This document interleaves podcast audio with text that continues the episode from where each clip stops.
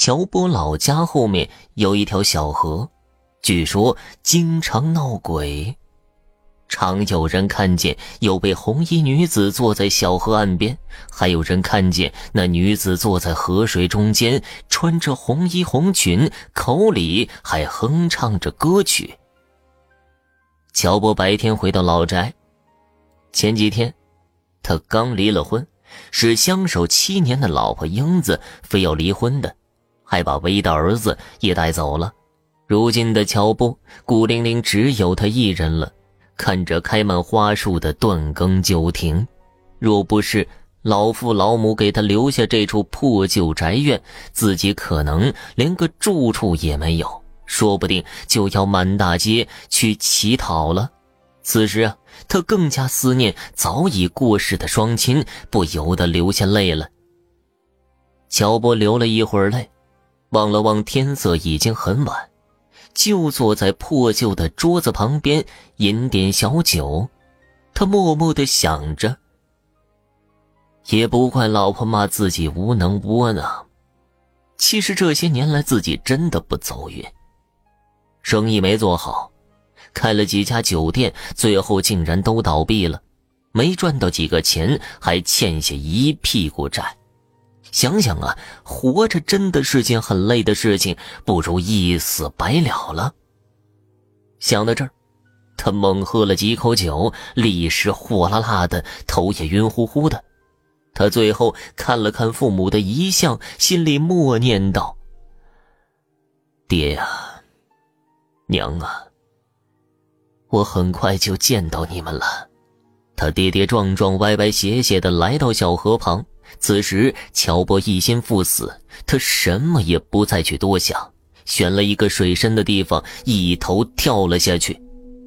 乔波很快就感觉到冰冷刺骨的河水吞没了他，他的脑海一片混沌，原来死这么简单，就是这么一跳而已，好似都解脱了。突然。他感觉到被什么东西挡了一下，然后就被拖了起来。接着又好似几个恶鬼来抢夺他，吓得他又昏死过去，昏昏沉沉的。不知道过了多久，大脑慢慢的有了意识，他只感觉眼皮沉重，怎么也睁不开。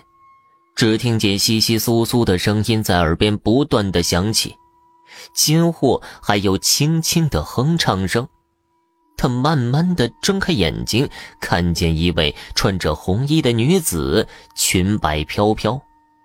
她背着月光的身影十分美艳，朱唇樱口，眼波荡漾如春水，一头乌黑发，一匹黑色的绸缎泛着柔光。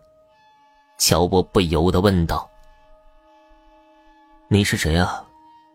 我在哪里？”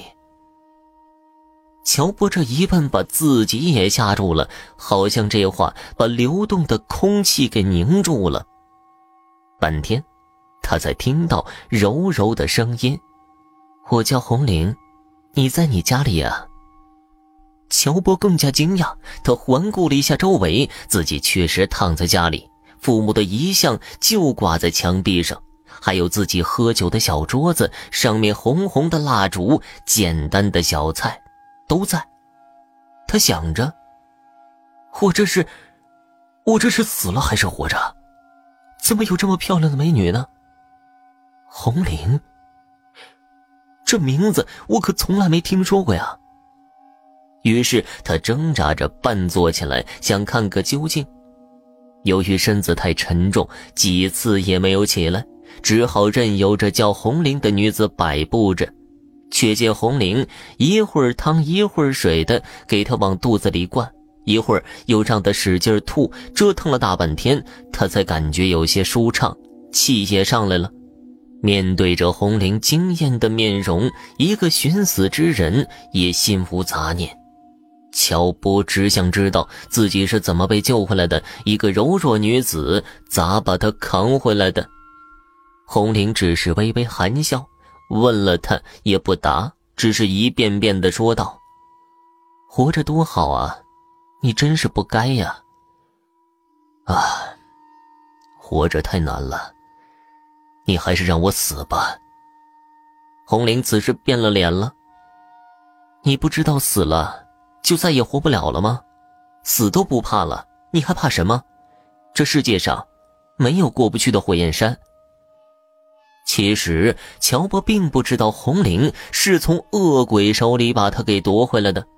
此刻呀，他急着要把乔波抢救回来，怕稍稍一放松，乔波再被恶鬼夺去魂魄。他只有加紧时间抢救。乔波想着自己咋走上绝路的呢？他望着红玲，一时语塞，不知说什么好。同时也很感激红玲，若不是他出手相救，此刻自己已经做鬼了。红玲好像看出了他的心思，又说道。我告诉你，就连鬼也想着如何再活过来，就连鬼也千方百计的想着再投胎为人，好好活着才是最好的。看看天色，红玲又说了：“我不能久留在这里了，要马上回去了。只要你好好的，我会每晚来陪你。记住，不要把我的事情告诉别人。”乔波还想问些什么，就听到有鸡鸣声传来，红玲只好匆匆的走了。原来红玲就住在小河里，她是一只水鬼，在冰冷的河水里等了好多年，总算等到了投生的机会。就在昨夜，他就在河水里勾魂，勾到了乔波。当红玲看到乔波时，他改变了主意，因为他想起了一件事。童年的乔波就在这条小河里游玩。有一天，他看到一朵荷花很漂亮，却被一只毒蜂子纠缠着。小乔波看着很心疼，就不顾一切将毒蜂子赶走。毒蜂子恼羞成怒，反过来猛追着乔波一顿猛蛰。乔波的小手被蛰了，险些丧命。其实那荷花就是红绫所幻化的。红绫虽然做了鬼，但是依然活泼好动，常幻化成人或是荷花来尘世游玩。鬼界里有个恶鬼，就总是与他过不去，并幻化成毒疯子来折腾。多次交流之后，乔波改变了轻生的想法，并在红玲照顾和鼓励下，终于走出了困境。他就在这条小河边重新创业，开始搞水乡养殖，慢慢将欠款都还上了，并过上了幸福的生活。